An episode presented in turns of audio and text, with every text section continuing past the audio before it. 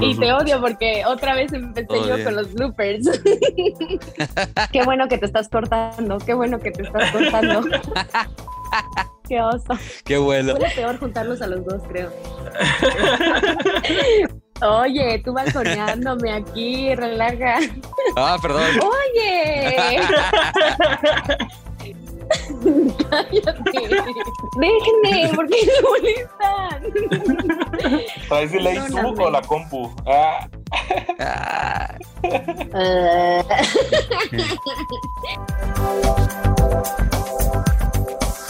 Hola, hola a todos amigos, ¿cómo están? Otra vez aquí en un capítulo más de cuestión de perspectiva, que yo estoy muy emocionada como cada capítulo, pero ahora más porque tenemos un súper, súper invitado que yo quiero muchísimo.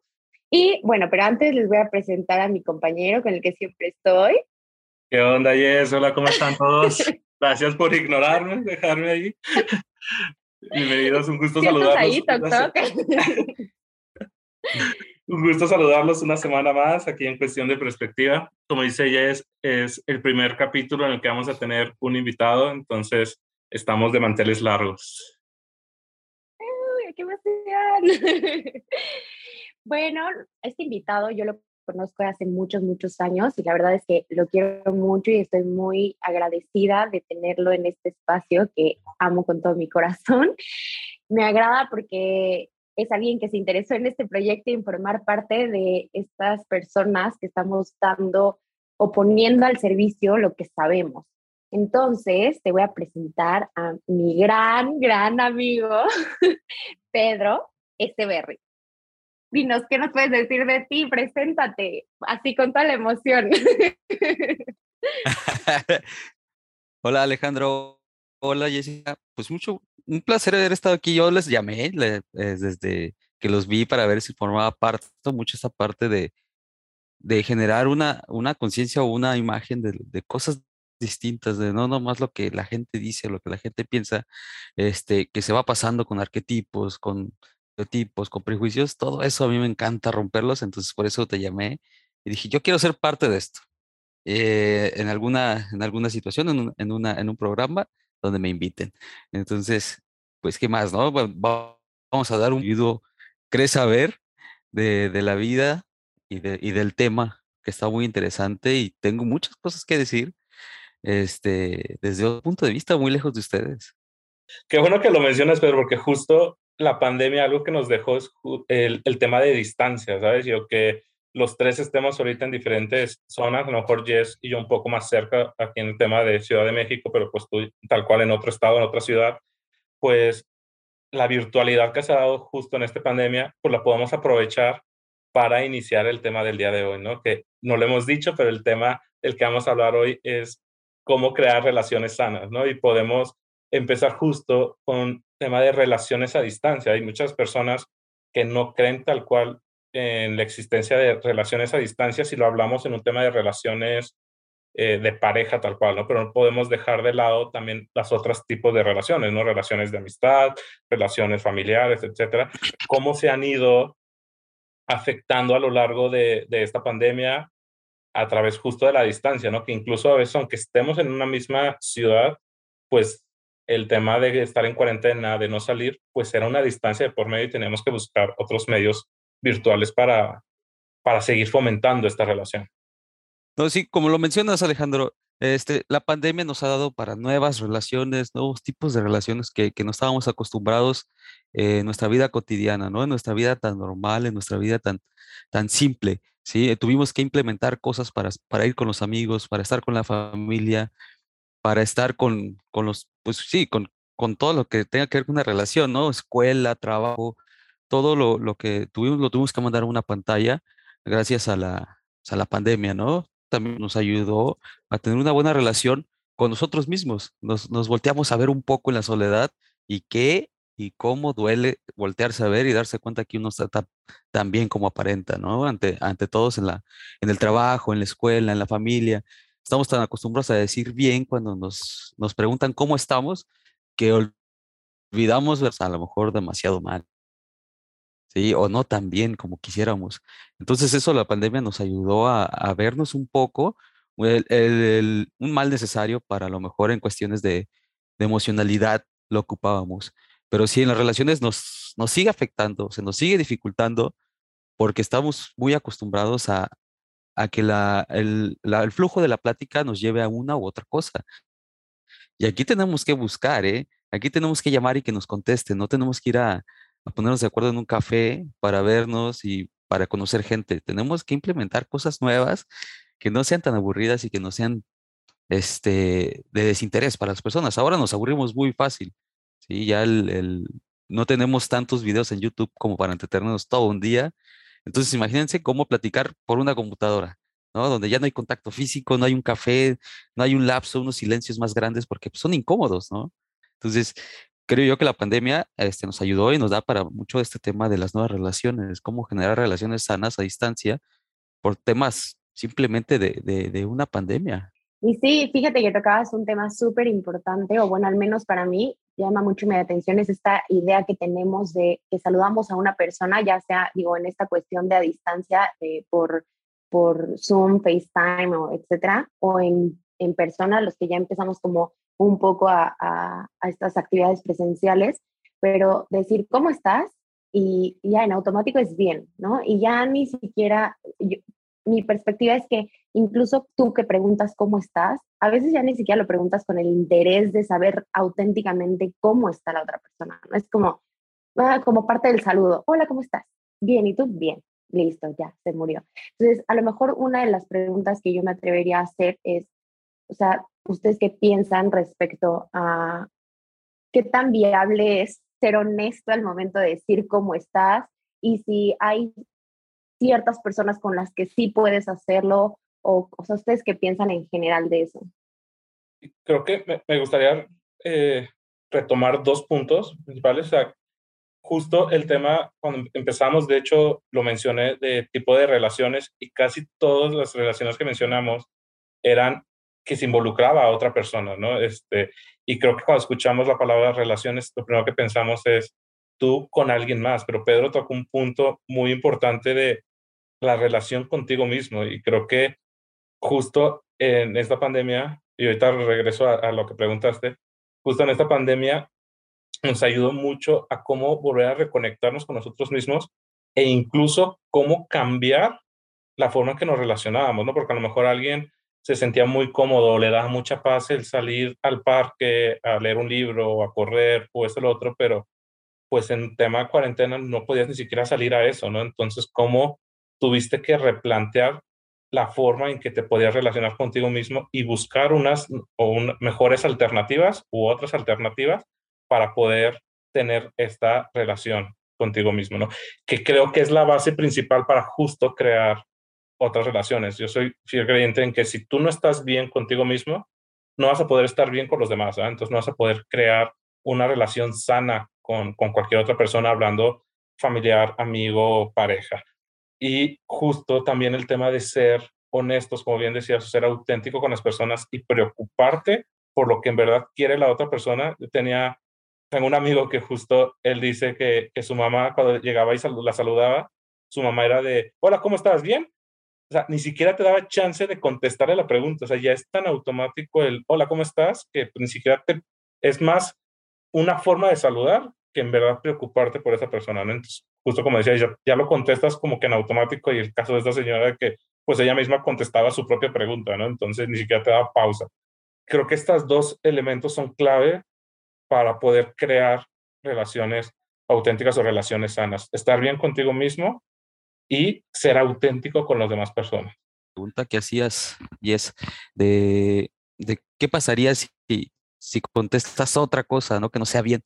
Yo lo he hecho en general, eh, a veces por romper esa, esa parte, me gusta mucho incomodar a la gente eh, eh, en esas situaciones. Por ejemplo, es decir, oye, Pedro, ¿cómo estás? Pues bien, pero ni modo, ¿no? Y la gente se queda así como, ¿por qué ni modo? Este, si estás diciendo bien, ¿por qué ni modo? Es que no necesariamente el contestar bien o el, decirle estoy mal, tú vas a tener una reacción que no esperabas de esa persona. Ni siquiera la persona se espera que le contestes que estés mal, aunque te veas jodidísimo, ¿sí? La gente este, espera que tú le contestes bien para irse, ¿no? para acabar o seguir con el día y no detenerse a sentir un poquito de empatía por la otra persona. Entonces, ahí hay una, hay una, hay una cuestión muy cabrona de, de, de, falta de empatía ahora por la velocidad de la vida, por los problemas de la vida, todo lo que tiene que ver con nosotros, este, creemos que somos muy, este, como, como amigos o como muy, este, Mm, que ayudamos a la gente, pero no, muchas veces no nos detenemos empáticamente un poquito, ¿sí? A pensar que, y si le digo que, oye, oye, te ves más gordito, oye, te ves más flaquilla, oye, te ves como que, oye, pues que no estás tan chaparrito y todo eso, no nos detenemos a detener, no nos podemos detener a pensar, perdón, eh, que todo esto puede, puede afectar una simple palabra, ¿no? Y las relaciones es muy importante, ¿eh? Una palabra puede arruinar relaciones de mucho una mala cara, pero es por lo mismo, no nos detenemos a sentir esa empatía con el otro, ¿no? De que no podemos leer a las personas, no nos detenemos a leer a las personas y siempre todo es muy rápido, ¿sí? No, no nos detenemos, si lo vimos, no le decimos, oye, perdón, no era mi intención, si no era mi intención de hacerte sentir mal, no, simplemente, ay, pues la cagué y me voy, ¿no? Mejor me voy a detenerme a, a, que tú me digas que, que te sientes mal o que, o que la regaste. Entonces, ah, pues nos vemos la próxima semana o nos vemos otro día y nos ponemos de acuerdo y ese de acuerdo nunca llega, pero ya sabemos que arruinamos a lo mejor ese momento o esa relación o esa amistad por un simple comentario. Entonces evitamos hacer más planes o buscarlo. Capaz si se enoja, capaz si está enojado conmigo. Entonces, sí, es muy raro y posiblemente incomode a la gente que tú le digas, no, pues estoy medio mal, ¿no? Estoy un poco mal. Eh, y lo que esperamos es que nos cuentes tus problemas, ¿no? Pero, por ejemplo, a mí me gusta que me cuentes tus problemas. Yo soy un poco chismoso en esa situación y sí me detendría a preguntar, ¿qué pasó? ¿No? Entonces, pero sí, incomoda a la gente que, que nos digan que están mal, ¿sí? Porque no somos empáticos, aunque creamos y que tengamos la palabra empatía como moda. Y que incluso, perdón, nada complementando ahí esta parte, puedes tú contestar bien, justo porque a lo mejor no tienes la, confianza o no te sientes cómodo, no quieres abordar el por qué estás mal, ¿no? Entonces, pues cayendo a lo mismo que decíamos, o sea, lo contestamos en automático, así bien, no me preguntes más. Pero sí, creo lo, lo ideal sería, pues en verdad contestar cómo realmente nos sentimos y si es una relación sana con la otra persona en la que estás, pues no te debería afectar el que te pregunte este, qué te pasa o en qué te puedo ayudar, etcétera, etcétera, ¿no? Para, para poder pues fomentar justo esta confidencialidad en, en las relaciones. Pues sí, la verdad es que yo sí, yo sí soy mucho de contestar lo que pasa en ese momento. Claro que hay días en los que sí, literal, vuelvo a la rutina y al común y al automático y decir bien y ya, para le contar, ¿no? Justo porque a lo mejor traigo prisa y necesito llegar o este, mm, no quiero platicar eh, ese día o así, pero también hay bastantes ocasiones en las que sí digo como, ah, pues estoy enferma o ah, no me siento como de ánimo, o estoy triste, o estoy enojada, o bla, ¿no? Y sí, por lo general se detienen a escuchar el chisme, pero porque también a mí me interesa como esta cuestión de crear relaciones a partir de ese lugar, ¿no? Del lugar de, de poder decir, pues yo sé que no todos los días todos vienen del mismo ánimo y a veces quieres que alguien te escuche en horas de trabajo y, no tienes a tus amigos, no tienes a tu familia y entonces a lo mejor crear como esta confianza de decir, bueno, pueden, pueden contar conmigo a lo mejor en este momento que están lejos de sus cercanos. O sea, creo que es una manera sutil de decirles aquí estoy, ¿no? O sea, puedes confiar en mí y, puedes acercar también la manera en la que yo me acerco a ti, ¿no? Sin embargo, también creo que pues no se puede hacer en todos lados. ¿no? Hay días en los que a lo mejor acabas de llegar a un lugar nuevo y entonces, este, no sé, te vas a presentar o algo y, entrar como decir, ah, estoy mal, estoy de la fregada o vengo asustado o lo que sea, como que no es a lo mejor el lugar o ni momento. Porque sí pienso que, pues sí que hay lugares en los que puedes hacerlo y en lugares en los que no, o personas, o incluso lugares en los que quieres hacerlo y lugares en los que no quieres hacerlo. No sé si se trate tanto como esta cuestión de querer ser empático al responder, eh, al decirle, al preguntarle al otro, hola, ¿cómo estás? ¿no? A veces también creo que la otra persona pone un límite, o sea, sabe, eh, digo, para una relación al final de cuentas estamos hablando de dos, eh, y si bien parte de cómo estás tú y de cómo es tu relación contigo mismo, también creo que hay un, sí hay una interacción, ¿no? O sea, yo puedo estar como súper abierta a decirle hola, ¿cómo estás? Con completa, em, con mi completa autenticidad, perdón, para que él me conteste y él puede elegir no contestarme, como no darme explicación, ¿no? No sé. Tiene que ver, justo tocaste como un tema de, hay muchos factores, ¿sabes? De cómo y de cómo esté la, la relación tal cual creada. Porque puede ser a lo mejor que tengas una relación, o sea, incluso ni de amistad, a lo mejor más de conocidos, y no tienes la suficiente confianza de decir cómo te sientes y que pues dices, no, mejor le digo bien a, este, por ejemplo, si yo llego contigo y nos saludamos, pues a lo mejor sí tengo la confianza de decirte, sabes que me siento así, me pasa esto y, podemos hablar del tema, ¿no? O sea, como que son cuestiones como diferentes, también depende mucho de la persona, la confianza que le tengas a esa persona y también el momento, ¿no? O sea, por ejemplo, yo en, el trabajo somos mucho de encontrarnos como en el pasillo y ponernos, ponerte a platicar, pero no es como que tengas dos horas para ponerte a platicar, ¿no? Entonces llegas como que a preguntar, este, hola, ¿cómo estás? Pues es como una charla casual de bien y va a hablar para terminar.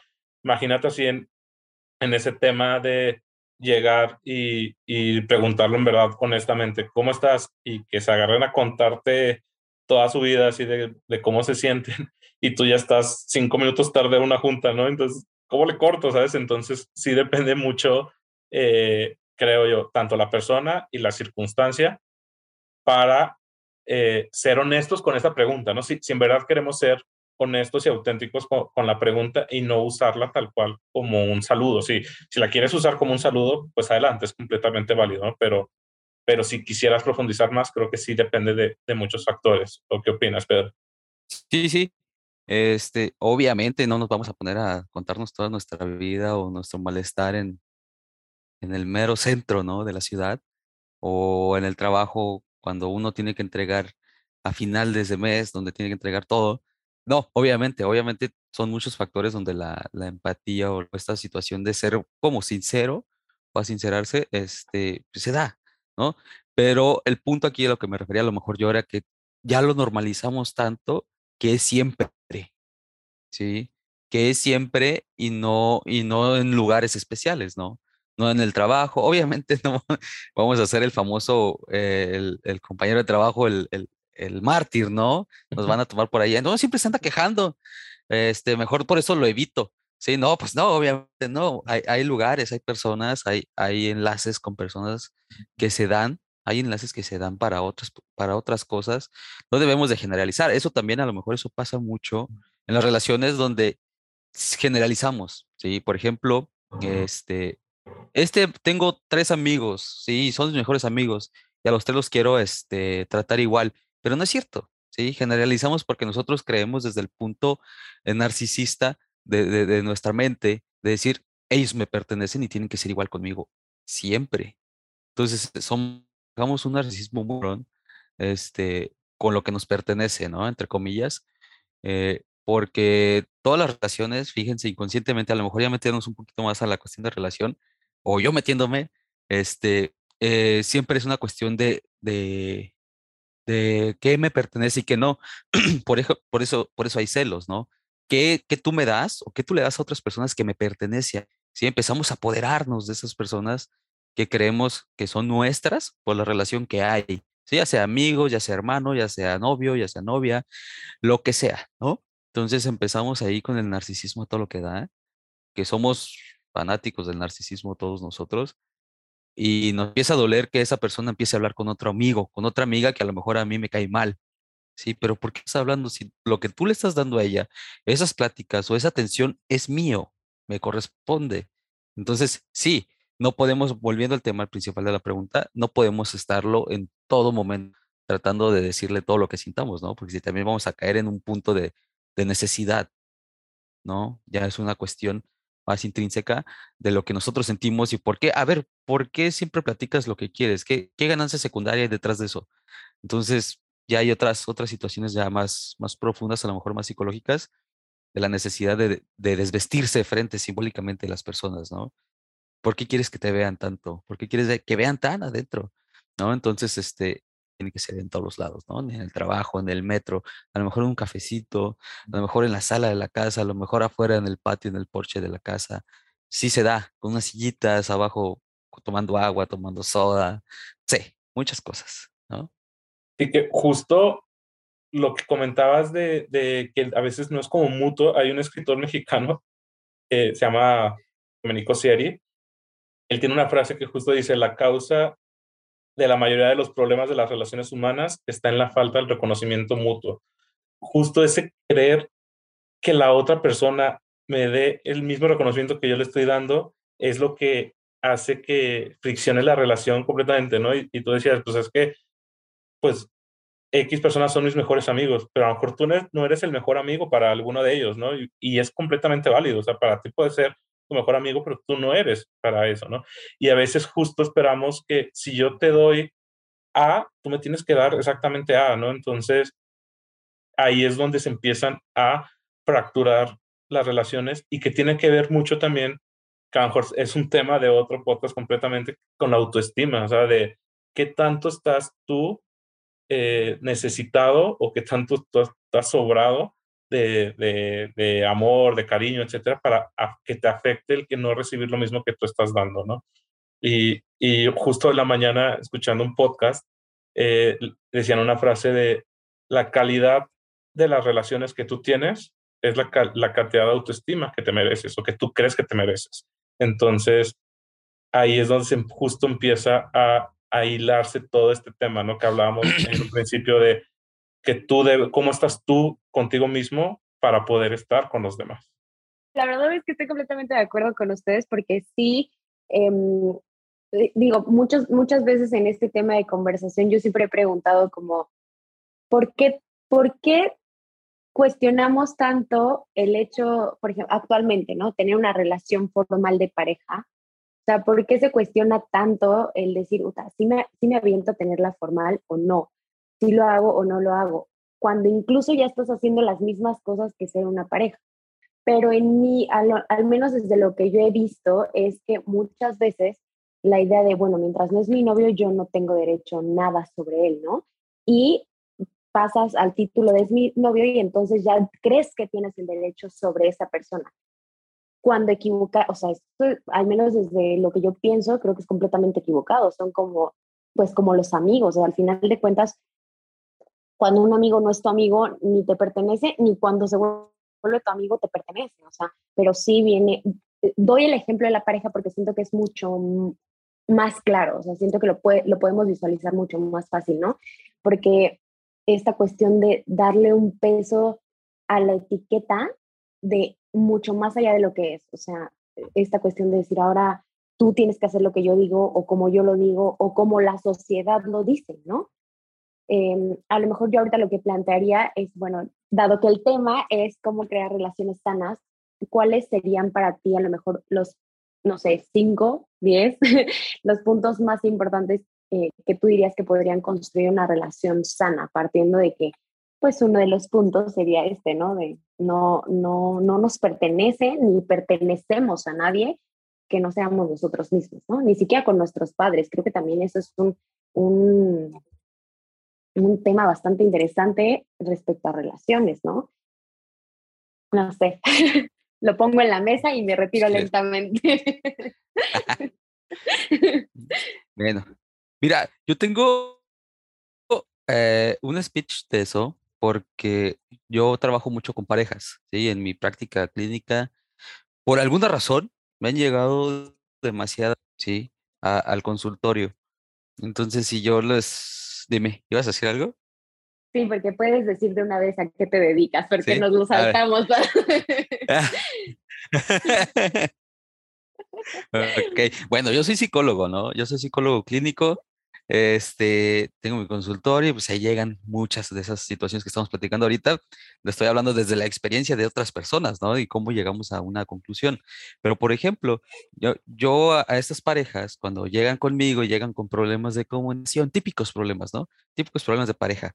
Eh, economía, eh, comunicación, eh, confianza, este, infidelidades, todo eso, obviamente, eso no arruina las relaciones, ¿sí? Ese es el, ese es el resultado de arruinar una relación. ¿Sí? Eso ya llegaste ahí por algo. No llegaste ahí nada más de la nada. ¿Sí? No hubo un Big Bang antes. ¿Sí? Para que se formara el universo de problemas. ¿Sí? De desconfianza, de falta de economía, de falta de comunicación, falta de autoestima en la pareja, es muy importante, ¿sí?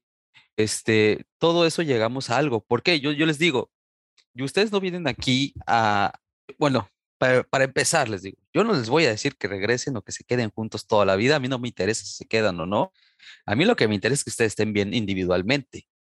Yo no, yo lo primero que les digo no es que yo los voy a arreglar, ¿sí? Que yo los voy a juntar y van a ser la pareja más hermosa del mundo, ¿no? Si hay que separarse, hay que separarse, ¿sí? No hay otra situación. Ya a alguien le va a tocar, pues, como les dije ahorita, la lavadora, el refri o algo, ¿no? O hay que separarse sus cositas, cada quien para su casa. ¿Por qué? Porque, como dice el dicho por ahí de los zapatos, ni, ni a fuerza ni los zapatos, ¿no? Algo así, ni me la sé, pero lo quise usar. Entonces, este, pero es algo que a fuerza no va, no va a funcionar, ¿no? Entonces, sí, las relaciones es igual, yo les digo, las relaciones siempre, a lo mejor desde un punto de vista desde afuera, un poquito más duro, las relaciones son como un trabajo, ¿sí? Son como un trabajo. Hay un jefe que me manda y hay un jefe que me paga. Yo, ¿cómo me consigo esa paga? Esos 20 mil pesos al mes, trabajando duro, dando resultados, ¿sí? Entonces le damos una satisfacción al jefe y el jefe me da una satisfacción a mí pagándome mi, mi quincena o, mi, o, mi mes, ¿sí? Y las relaciones es igual, ¿sí? ¿Qué estás dispuesta tú como pareja? A lo mejor yo en esta situación, ¿cómo estoy dispuesto yo a perder? ¿Sí? Porque en el trabajo uno pierde, pero también gana, pierde, pierde tiempo, pierde este, vida muchas veces, depende del trabajo donde estés. Este, pero también, ¿qué está dispuesto la otra persona a perder por ti? Que esta parte sea recíproca, ¿sí? Por ejemplo, si tú pides, tienes que dar, dando, dando, como dicen por ahí, ¿sí? Nunca puedes pedir y no dar, porque es injusto. Es injusto y va a llegar un punto que la factura se te va a cobrar. ¿Sí? Por ejemplo, ahí vienen las relaciones ya, ya abusivas, ya muy invasivas. Ya no sales, es que tú siempre sales y ahora yo quiero salir. No, pues no salgo para que no salgas. Órale, este, ahí te quedas donde, donde tu individualidad, ¿dónde queda? ¿Sí? ¿Dónde queda tu, tu, tu ser? ¿Dónde queda tu yo ideal de lo que era la relación? Ya se volvió más que nada, te pido permiso para salir y a ver si me dejas, ¿no, mamá? Ya llegamos al Edipo, ¿no? Freud decía que, que todos, todos buscábamos a nuestra, mamá y pues, a nuestro papá siendo mujer, ¿sí? El complejo de Edipo. Eh, y llegamos a un punto tanto que nos conseguimos una mamá para pedirle permiso para ir con los, con los amigos y un, y un papá que nos castiga porque las mujeres no deben de salir. Fíjense, no quiero llegar a ese punto, pero en el inconsciente no hay ni machismo ni, ni feminismo, simplemente es un ente que le gusta disfrutar sus cosas, ¿sí? Este, igual ahí eh, el inconsciente le gusta satisfacer de muchas maneras. Y esta es una de las tantas en las relaciones. Prohibir, porque el inconsciente es manipulador, ¿sí? Entonces ahí ya sacamos nuestras cuestiones inconscientes de que queremos este, manipular a las personas porque siempre nos han manipulado, porque desde pequeños manipulamos, ¿sí? Lloramos y nos yendo un viv, lloramos y mamá nos carga, lloramos y mamá nos da pecho, ¿sí? Este, posiblemente me hago daño en, en otra etapa de mi vida y mamá la tengo a mi merced para que me cambie y me limpie y me, y me dé satisfacción. Y si lo vemos simbólicamente ya más grandes en las relaciones, puedo hasta cagarme simbólicamente y tengo a alguien que me va a limpiar y me va a satisfacer estas necesidades que tengo. ¿sí? Ay, es que fíjate, hay, un, hay una manipulación muy, muy, muy tenue. No sé si la han notado o la han vivido o la han hecho. Este, de que, fíjate que me siento mal. Toda la semana estuve súper bien, pero viernes y sábado me siento mal y quiero que me cuides. Digo, vamos a ver Netflix, porque me, me duele la garganta y no quiero, que, no quiero estar solo o sola. Entonces, pues ya él sabe o ella sabe que tenías planes, a lo mejor cada 15 días o a lo mejor en la semana, y pues los vas a tener que cancelar porque es un buen novio una buena novia que lo vas a ir a cuidar. Sí, pero lo estás haciendo desde el amor y él también lo está haciendo desde el amor. Sí, entre comillas usando el sarcasmo. Entonces, no, es un tipo de manipulación donde nosotros empezamos a trabajar a las demás personas a nuestra merced. ¿Sí? Entonces, no sé, creo que también a lo mejor me fui un poquito para un rumbo más, más específico como en las relaciones de pareja, Pero sí, obviamente eh, la manipulación para generar una mala relación, con, con, por ejemplo, ahorita lo mencionabas, Jessica, era los, los papás. los papás a veces no somos sus hijos, a veces somos un bastón emocional.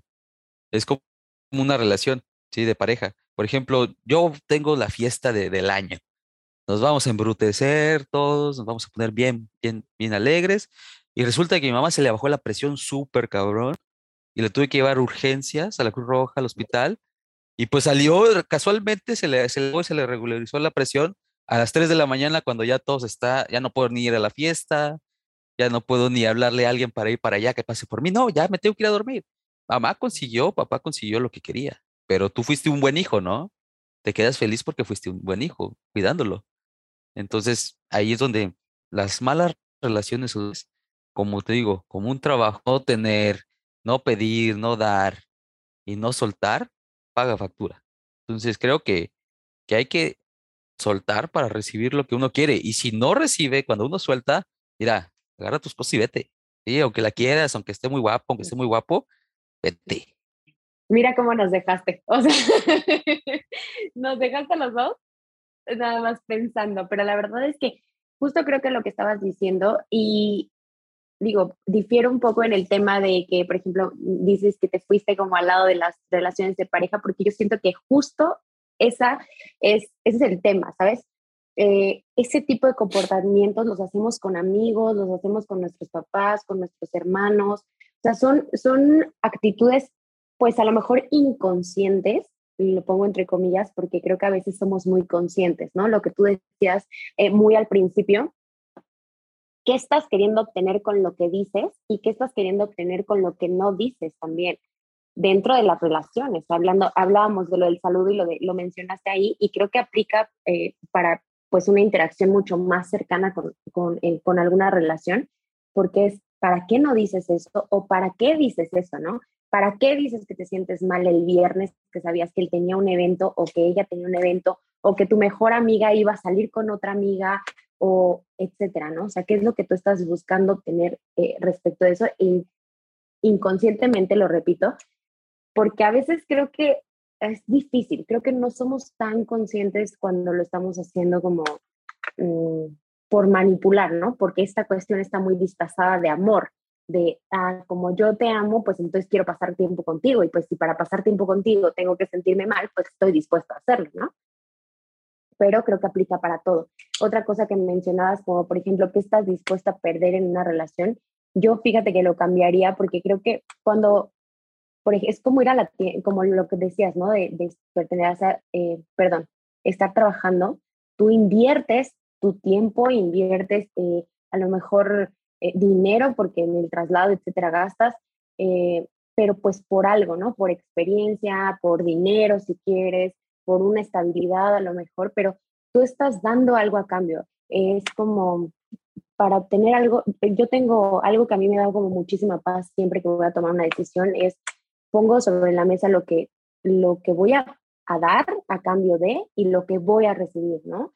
Que para mí que es mucho más eh, valioso, ¿no? O que es más importante para poder tomar una, una elegir lo que más me, me, gusta o, o, es atractivo o lo necesito en ese momento.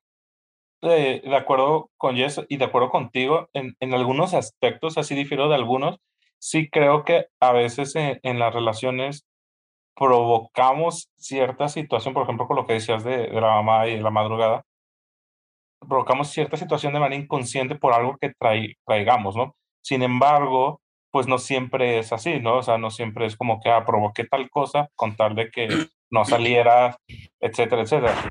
Y también el tema de, de, de, la pareja, de que pues se siente mal y decides cambiar tus planes, e ir con ella para cuidarla, etcétera hablando desde el amor, que hasta lo, lo entrecomillaste, y, dándole una connotación como chantajista y demás, creo que o sí podría pasar, creo que sí es una alternativa, pero también existe la otra alternativa, ¿no? Donde también eh, tú desde la elección del amor eliges en verdad cambiar los planes e ir con esa persona, no por un tema de chantaje, sino simplemente estás eligiendo estar con ella por X o Y razón, este, pues no sé, se siente mal, le pasó tal, los accidentes pasan, las situaciones pasan y no a fuerza tiene que ir eh, alimentado por algún, alguna creencia o, algo arraigado que tengamos, ¿no? Si puede, pongo sobre la mesa las dos alternativas, o sea, si puede ser que algo te lleve a lo otro desde de una manera del inconsciente, que quieras provocarlo,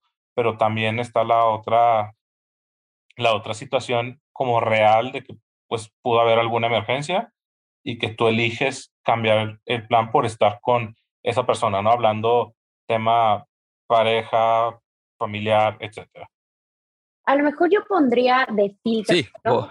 saber qué tan, ay, perdón, qué tan frecuente es eso. O sea, yo creo que llega un momento en el que se vuelve tan frecuente y se vuelve como un patrón que entonces ya ves ahí. Claro que por si, o sea, si pasa una vez y pasa súper esporádico, evidentemente, ni, o sea, yo creo que no habría ningún tema, ¿no? El tema es cuando ya se vuelve como súper eh, esporádico y que ya te das cuenta, que empiezas a tener como esta conciencia de decir, a ver, o sea, no puede ser casualidad que justo cada que pongo, que salgo de viaje, este, se enoje, ¿no? Y me saque algún tema de otra cosa, no porque me voy de viaje, sino de otra cosa, pero cada que me voy de viaje se enoja.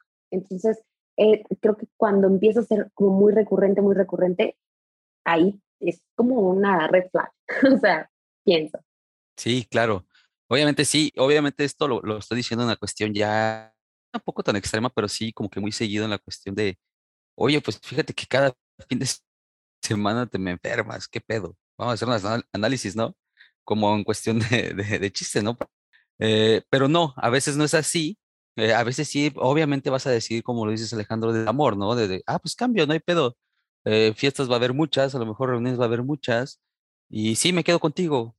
Chileamos, vemos este, Netflix y te cuido. Pues, este, y para que te la pases bien, pues para eso estamos, ¿no? Por eso decidimos estar juntos también, en las buenas y en las malas, este, o en las, adversidades que pueda pasar. Y obviamente cancelar una, dos, tres veces, pero no tan seguido tampoco, este, por la, por la persona que está enfrente de ti, pues obviamente es muy justo y muy necesario. También eso hace especial a la otra persona. Eso también genera una buena relación. Darle esa importancia, darle reconocimiento de. Por ejemplo, ahorita eh, Jessica mencionaba sobre qué pedo, qué onda, qué pasaba, porque cuando se daba el título, por qué cambiaban las relaciones, ¿no? Me ha tocado muy, y tener muchos pacientes y una experiencia no personal, sino de mi familia que se casó. Dice, es que todo, era distinto antes de casarme y, y me, nomás y ya valió madre, parece que es otra persona. Sí, no lo voy a quemar, no voy a quemar a mi papá porque, ah, ya lo dije. Sí, el, el título genera mucho, mucha, mucha presión social. Fíjate, yo tenía una pacientilla ahí de adolescente, ¿sí? Que según ellos muy open mind. Es una cuestión de, de, de, de edades, ¿no? En cuestión son, tienen como 18 años, 20 años. Entonces ellos se creen muy liberales, cosa que no lo son, ¿sí? Y ella estaba muy feliz con su relación abierta, entre comillas, ¿no? Abierta y no abierta de que podría tener otra relación, porque simplemente no se llamaban novios, ¿sí? No eran novios y no eran parejas, simplemente se veían, salían, como lo mencionabas ahorita, Jessica, hacen todo lo que hacen unos novios, pero sin título, ¿sí? Como un pasante, lo mismo, pero igual, no te pagan lo mismo siendo pasante a ser un licenciado. Entonces no te dan la, importancia de ser un pasante a un licenciado. Entonces, en un, o muy en el consciente nos duele que no nos dé la importancia de ser un novio o una novia. Pero como queremos aparentar, ser maduros, ser este, actores, ser modernos, ser todo eso, pues pago el precio de que no me trates sí, a veces no, o como novio, ¿no? También pasan los hombres. Cuando ya me convierto en la novia o en el novio, cambio mi comportamiento, porque ya tengo poder, una cuestión narcisista de poder bien cabrona, de decir, oh, ahora sí, ya puedo poner, es como cuando me titulo, ya puedo postularme a todos los trabajos. Ya tengo de dónde exigir porque ya tengo mi título. ¿Sí? Igual, ok, ya fuimos novios y ya vivimos juntos, pero no tenemos el título de casados. No eres mi esposa y no eres mi esposo. No te puedo exigir hay una parte en la cabeza de nosotros las personas que decimos, ah, es que sin título no puedo exigir, estás bien, ¿sí? Mientras hay una relación, un compromiso de, de responsabilidad del uno al otro, se puede pedir, ¿eh? Se puede pedir y adelante, y estás todo tu derecho de reclamar cuando algo se hace mal. No por el simple hecho de decir, es que no somos novios. No, pues fíjate, pues si no somos novios, pues vete a la chingada, Ya me respeto yo un poquito más y te dejo ir, ¿no? Sí, este, eh, ahí hay un problema que, que por la actualidad o por las cuestiones, este, como muy influencer, muy, muy todo lo que hay ahorita Instagram, todas esas cosas, ya me escucho muy señor, muy tío, pero sí influye mucho en la cuestión o la perspectiva, vaya, de los adolescentes o las nuevas relaciones, de decir, ya sea por ser chilos en cuestión de ser actuales, ser modernos, ser todo esto, ser abierto, ser, pues, eh, ser como de happy, haz lo que tú quieras y todo bien, vamos a estar súper bien. Y no es cierto, ¿sí? Que olvidamos por un momento o desconocemos por ignorancia simplemente que en el inconsciente nuestra personalidad, nuestro, nuestra estructura de personalidad no lo va a permitir. Y ahí habla, habla muy, muy claro de ti que no te conoces ni un gramo de ti. Porque tú tienes unas estructuras que no te dejan ser así, que no puedes ser, no, eh, no eres compatible con la modernidad. Posiblemente eres alma de, de señores en un cuerpo de, de 18 años, ¿sí? Que me gusta que me quiten las bodas así como se usa acá en el norte y me, me sirvan frijoles con tortillas de harina, ¿no? Todos los días. Pero mi, mi, idea del noviazgo es muy moderna, entonces no, no es compatible. Que nuestra estructura de personalidad no es compatible con la ideología. Sí, posiblemente, como lo dije, puede ser un muchacho de 17 años y tener una estructura de personalidad que no te permite vivir en esta etapa de la vida. Eh, que no te digo que no te permite vivir simplemente como simbolismo, ¿no? De que no, no competes a lo mejor con una persona, a lo mejor una, una novia o un novio de tu misma edad, que él sí, su estructura a lo mejor un poquito más narcisista, sí le, sí le permite ser así. Y ella no va a sentir, él no va a sentir una culpa por a lo mejor pues ni somos nada, ¿no? Quedamos en que íbamos a ser pues como que libres sí, tenemos, no somos exclusivos, este, salimos y si nos agarramos a alguien, pues no hay. Yo sí, yo sí puedo, no hay culpa, ¿sí? Pero a lo mejor tú hasta hay culpa por agarrarte a otra persona y lo haces simplemente para cumplir el rol que, que, pediste ser. Entonces, y este, empezamos a, fallar, como al principio lo, lo, lo dijimos, con la pandemia. No nos conocemos, no aprovechamos en conocernos.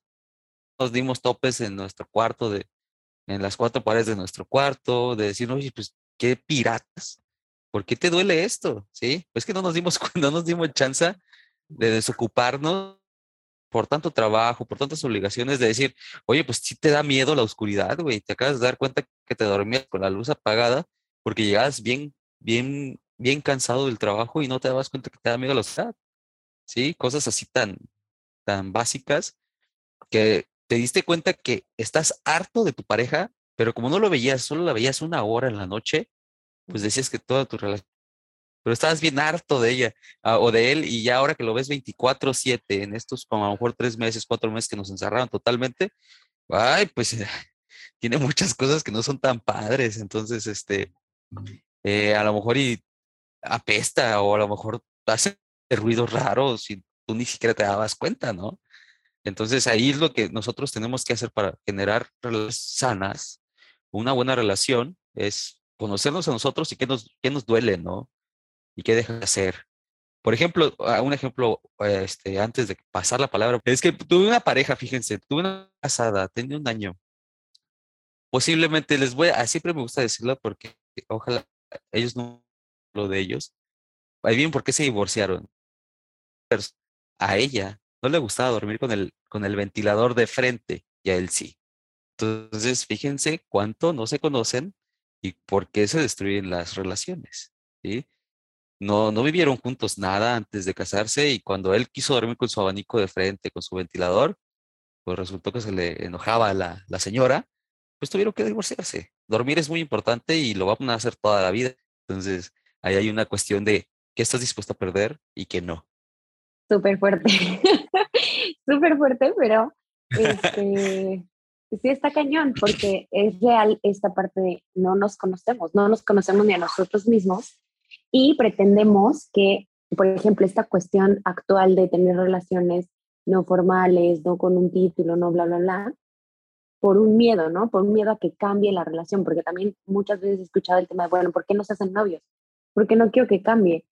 Ok, pero, y luego, o sea, entonces, ¿a qué, ¿a qué quieres llegar con esa relación? Porque creo que indudablemente no es lo mismo tener una relación de te veo una vez por mes, a te veo cada 15 días, a vivo contigo, a trabajo contigo, o sea, y creo que si, si empiezas a crear relaciones que van brincando entre estas eh, modalidades, no sé, hablábamos al principio de una relación a distancia, que en un principio se ven, no sé, una vez por mes, cada 15 días, etcétera, y de repente, no sé, eligen mudarse em, a la misma ciudad y entonces ya se empiezan a ver más frecuente y luego viven juntos y entonces creo que indudablemente las relaciones tienen que, más que cambiar, creo que tienen que crecer, porque esto habla mucho más de la mm, intimidad que creas con estas personas.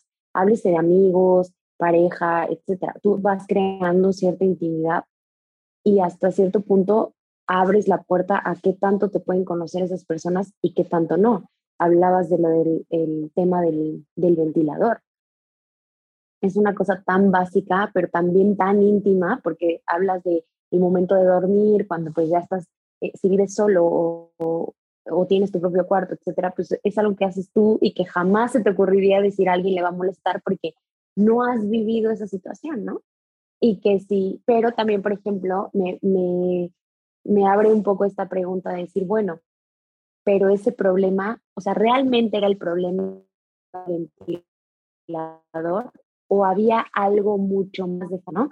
Porque a lo mejor, no sé, digo, nunca me ha pasado, ¿no? Pero pienso, ¿cuáles serían otras soluciones? No sé, a lo mejor antes de separarme pensaría en, bueno, pongo el ventilador de un lado a ver si funciona, o pongo del otro, o separamos cuartos y dormimos cada quien en uno y solo nos juntamos, o sea, ¿qué tanto el problema era eso y, y no haya algo de fondo, ¿no?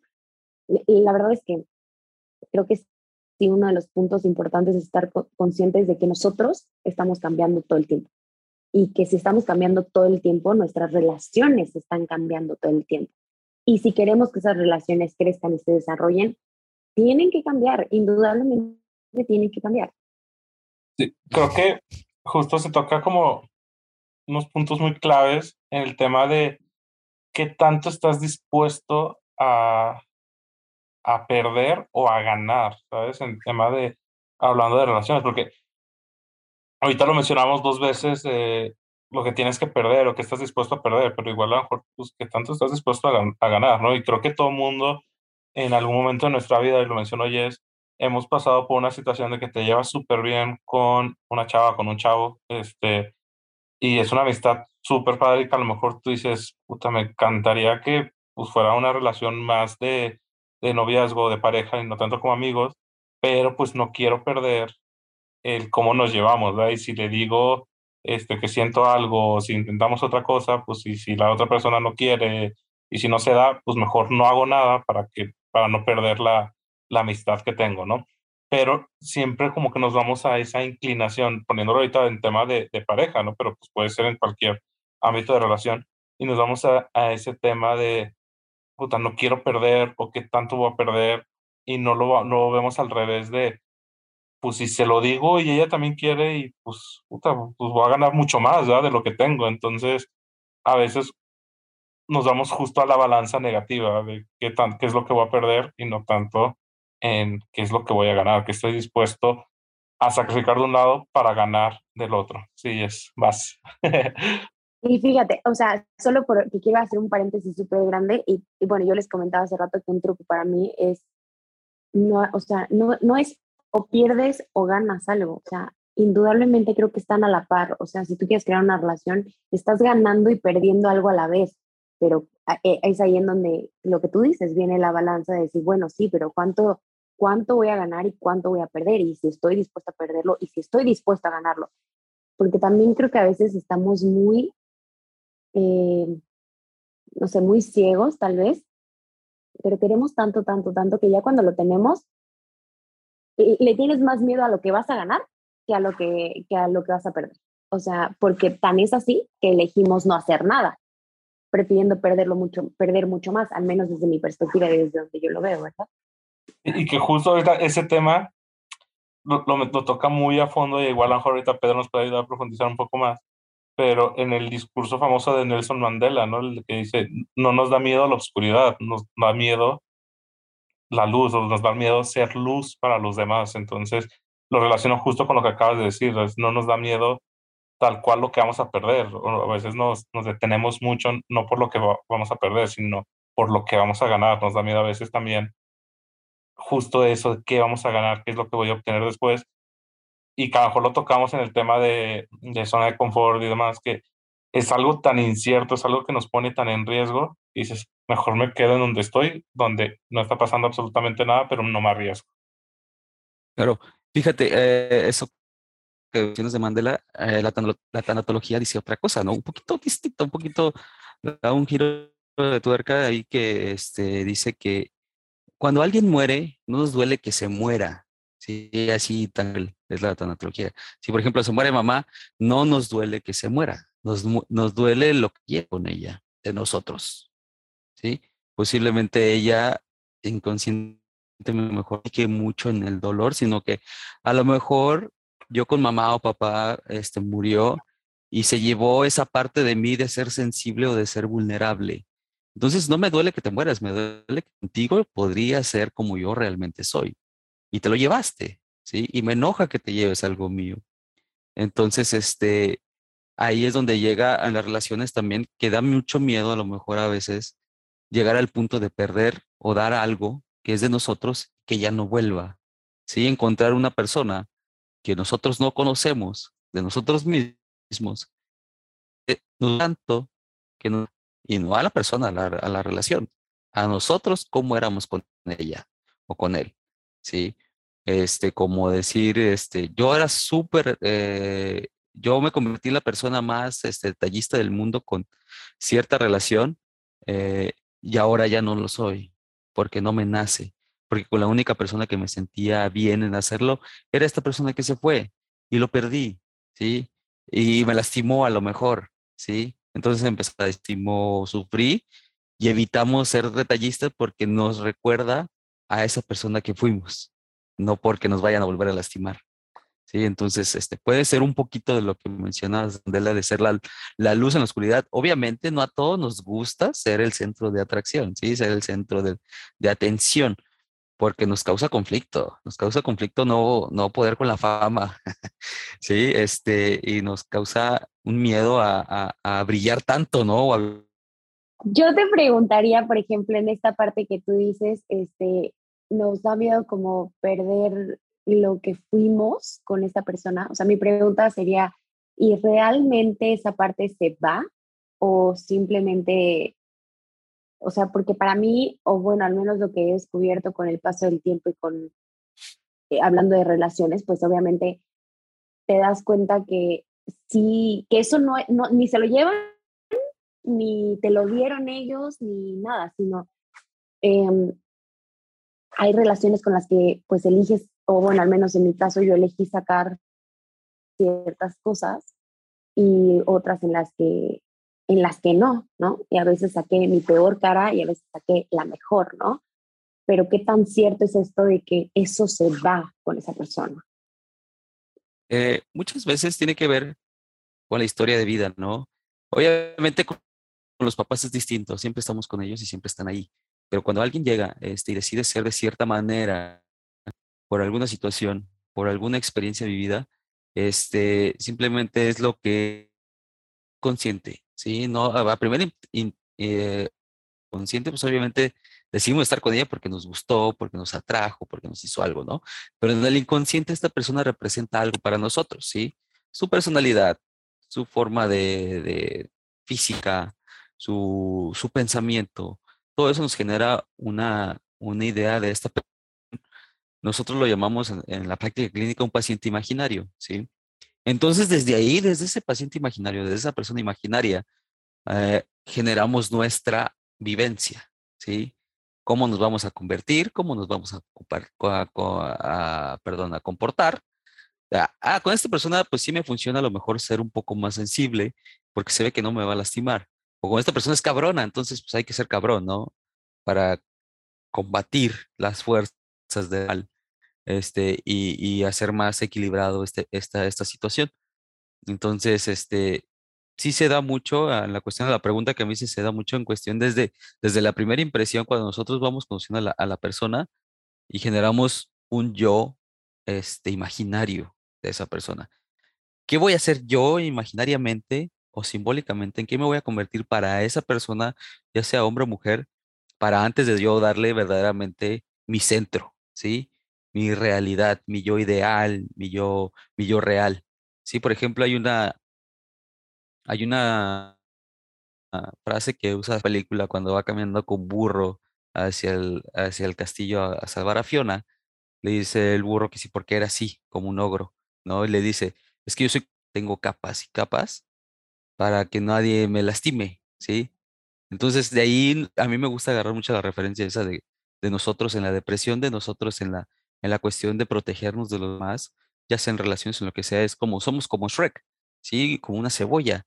Nos ponemos capas y capas para que nadie conozca ese centro que puede ser muy vulnerable, ¿sí? Por eso, cuando cortamos una cebolla nos hace llorar.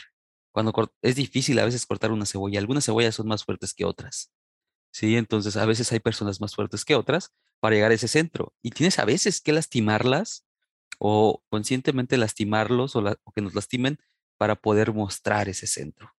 ¿sí? Ese verdadero centro que es nuestro yo débil, nuestro yo vulnerable, nuestro yo tierno. Entonces ahí que a veces da miedo mostrarlo desnudo ante las personas, este, para que hagan lo que sea con él. claro, claro. Justo, eh, justo eso es lo que, bueno, lo que me refería como esta cuestión de hay cosas que sacas con ciertas personas y cosas que no, ¿no? A lo mejor sí, de la última vez lo que daña la relación fue tu extrema vulnerabilidad, pues en la que sí, a lo mejor lo que eliges es no mostrar esa parte. Pero a lo mejor tres relaciones después descubres que sí fue lo, lo más maravilloso que pudiste haber dado y entonces eliges darlo. La verdad es que yo estoy completamente de acuerdo contigo y el ejemplo de la, de la cebolla a mí me hace completamente match. Sí, justo iba a decir eso, o sea, el, ejemplo de la cebolla, pues una lo puedes ver de dos formas, ¿no? O sea, porque vas pelando tus capas y te hace, cuando te vas descubriendo, lloras tú, pero también va a haber alguien que a lo mejor le va a tocar sufrir, sufrir contigo, ¿no? Y es el caso de la cebolla, la cebolla, pues no llora ella, ¿verdad? Hace que llore la persona que le está ayudando a, a quitar esas capas. Entonces, hay veces que hay personas que su misión de vida en tu vida pues a lo mejor era descubrir eh, ciertas capas y era sufrir contigo, ¿verdad? A lo mejor hay personas que dicen, pues es que yo no lo quería lastimar, yo no la quería lastimar, pero tuviste que para aprender ciertas cosas, ¿no? Porque era pues su rol o su misión de, de su vida en tu vida. Y, y también el tema que decías es de, de que pues llega una persona, te lastima, te, mostraste tu vulnerabilidad, te lastimó y a mejor con tu siguiente pareja o la siguiente relación, ya no quieres mostrarla, a veces por justo también protegerte o, crear una capa nueva y dices, ¿sabes qué? Pues es que al, al mostrarme yo vulnerable me lastiman, pues se te olvida que ya no es la misma persona la, con la que estás, ¿no? Entonces muestras otra persona completamente diferente por esa capa que, que, que, creaste a tu alrededor, donde ya no permites eh, ser auténtico y pues llegas a perder a veces esa relación o perder esa persona en tu vida cuando pudo haber sido algo más justo por el hecho que no te atreviste a, repetir como que cierta situación, no sé si me explico. Sí, eh, no, solo, solamente iba a decir que era un mecanismo de defensa, obviamente, para... Los mecanismos de defensa a veces nos dicen que son malos en cuestión de la, la, represión, la negación, todo eso, pero a veces nos sale, obviamente el nombre lo dice, es una defensa en la cual este, eh, uno, uno vive, uno se mantiene en la, cordura y ya pierde la necesidad de desbordar, desorganizarse, ¿no? O llegar a la locura como tal. Este, eh, pero sí, eso es lo que mencionas de, de, que uno tenemos una misión con alguien. Sí, uno, uno dando parte de la vida de las personas por alguna situación y somos un eslabón o una pieza de rompecabezas de su vida, pues importante, ¿no? A lo mejor somos una esquina pero este, siempre vamos a formar parte para que esa persona se complete, ¿no? Aunque lo lastimes o aunque lo hagas muy feliz, siempre vas a ser parte de eso y, es y fue necesario para que esta persona se haya superado y ojalá se haya superado en, cuestión personal este, y no dependiera y no se quedara estancada en una situación. Pero sí, siempre somos parte de estas personas como para, ya sea de manera mala o buena, pero siempre somos parte de alguien y eso genera que en tus relaciones posteriores seas mejor.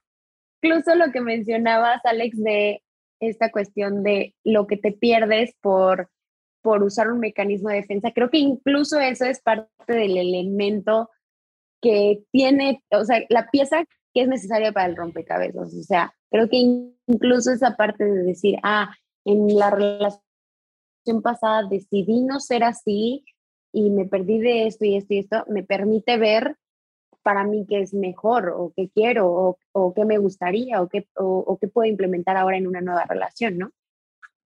Y creo que... Justo con usted respecto a las, a las piezas del rompecabezas.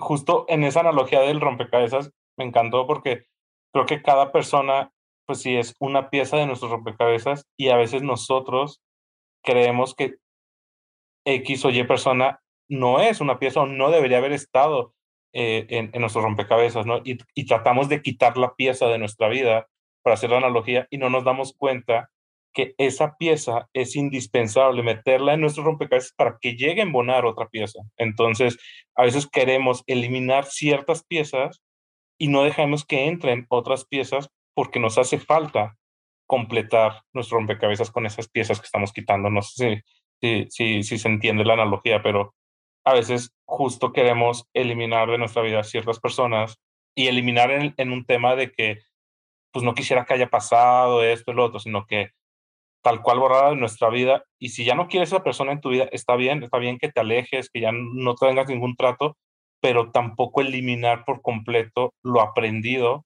o, lo, o las enseñanzas que tuviste a través de esa relación, ¿no? No quiere decir, estoy diciendo de que la pieza tenga que formar parte de rompecabezas no quiere decir que siempre tenga que estar en tu vida, sino está bien, o sea, la persona se puede ir como tal, pero las enseñanzas que aprendiste a través de esa persona creo que son las piezas claves para completar este rompecabezas del que estamos hablando. Claro.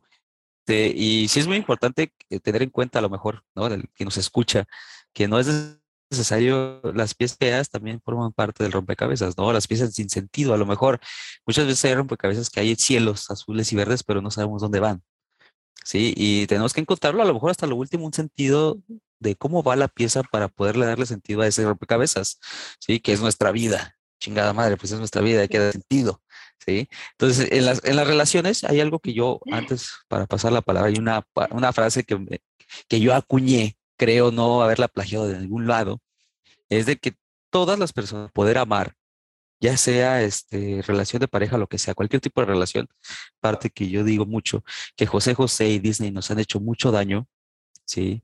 Porque nos dieron un, un estándar muy alto del amor romántico, ¿sí? Dice José José que no es lo mismo querer, y claro, es lo mismo, ¿sí? Este, y Disney nos hizo buscar a la princesa y al príncipe azul siempre, Vivimos frustrados porque no los encontramos. Pero para encontrar el verdadero amor, primero tienes que sufrir y hacer sufrir, ¿sí? Y después tienes que engañar y que te engañen. Tú ya vas a saber los límites o el cenit o el umbral de, de cómo duele las dos, las dos partes, de ver a alguien por tu culpa y de que sufras por culpa de alguien más. Entonces, cuando tú ya llegues a un punto de decir, oye, pues la estoy cagando un poquito con esta persona y me la paso súper bien, me cae muy bien, la quiero mucho, este, pues cálmate, ¿no? Cálmate un chingo, este, y, y dale vuelta, cálmate, platícalo, piensa, ordena tus ideas, porque ya sabes lo que duele. Si te interesa mucho, pues no creo que la quieras lastimar tanto con alguna situación que tú ya sabes que duele mucho, ¿sí? Porque ya la viviste y ya viste cómo sufrió otra persona por tu culpa. A lo mejor no te quieres ver así o simplemente no quieres eso para esa persona. Entonces, debemos saber los límites de nuestro dolor, los límites del dolor que podemos causar para poder decir, ok, te quiero mucho porque me detengo, ¿sí? O verdaderamente te amo porque me detengo cuando ya estoy a punto de hacer cosas que a lo mejor no quiero que sufra, ¿sí? Y no es como muy Martín ni decir, es que yo lo dejé de hacer. Si esa persona que está enfrente de ti no lo hace, hay alguien más, siempre hay alguien que sufre más y es normal, ¿sí? Y hay que entenderlo que en algún punto te va a tocar a ti sufrir más que la otra persona o dar más que la otra persona y a lo mejor en otros puntos te va a tocar recibir menos, menos y tener mucha satisfacción, ¿no?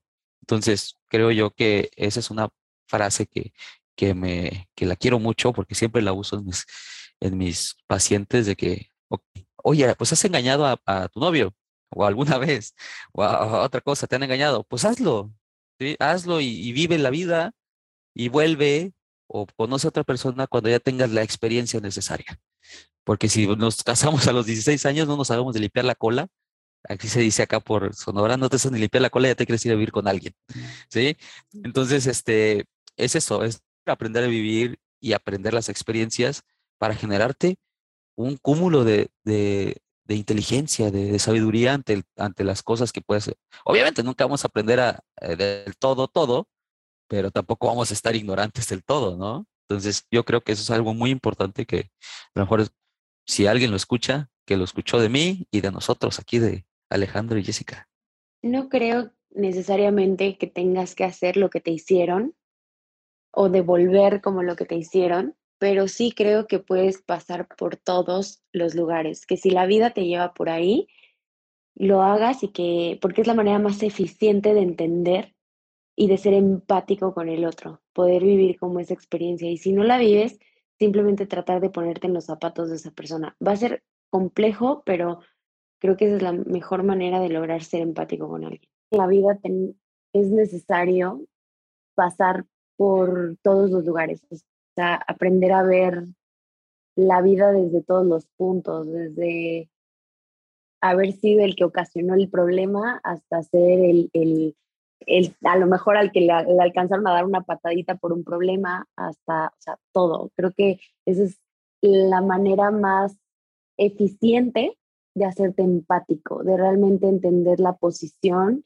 de cada persona en tu vida, sea cercana o sea lejana, yo creo que al final forma parte del rompecabezas, o sea, no porque esto la haga mm, ni más ni menos importante, ¿me entiendes? O sea, si tú llega un momento en el que terminaste una relación con alguien o fue algo como demasiado fugaz o así, para mí es una pieza que, que va ahí.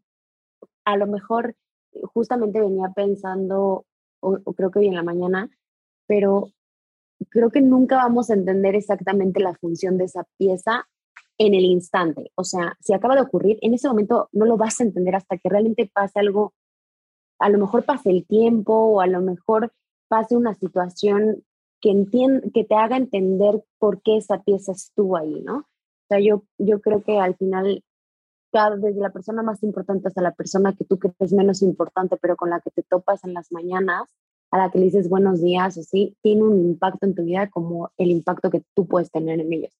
Y que la única manera de, de entender el lugar de cada quien es tratar de ponerte en, en, sus zapatos. Y si la vida te lleva por el camino de realmente estar en esos zapatos, pues ni modo, echarle ganas y, y buscar cómo seguir adelante, ¿no?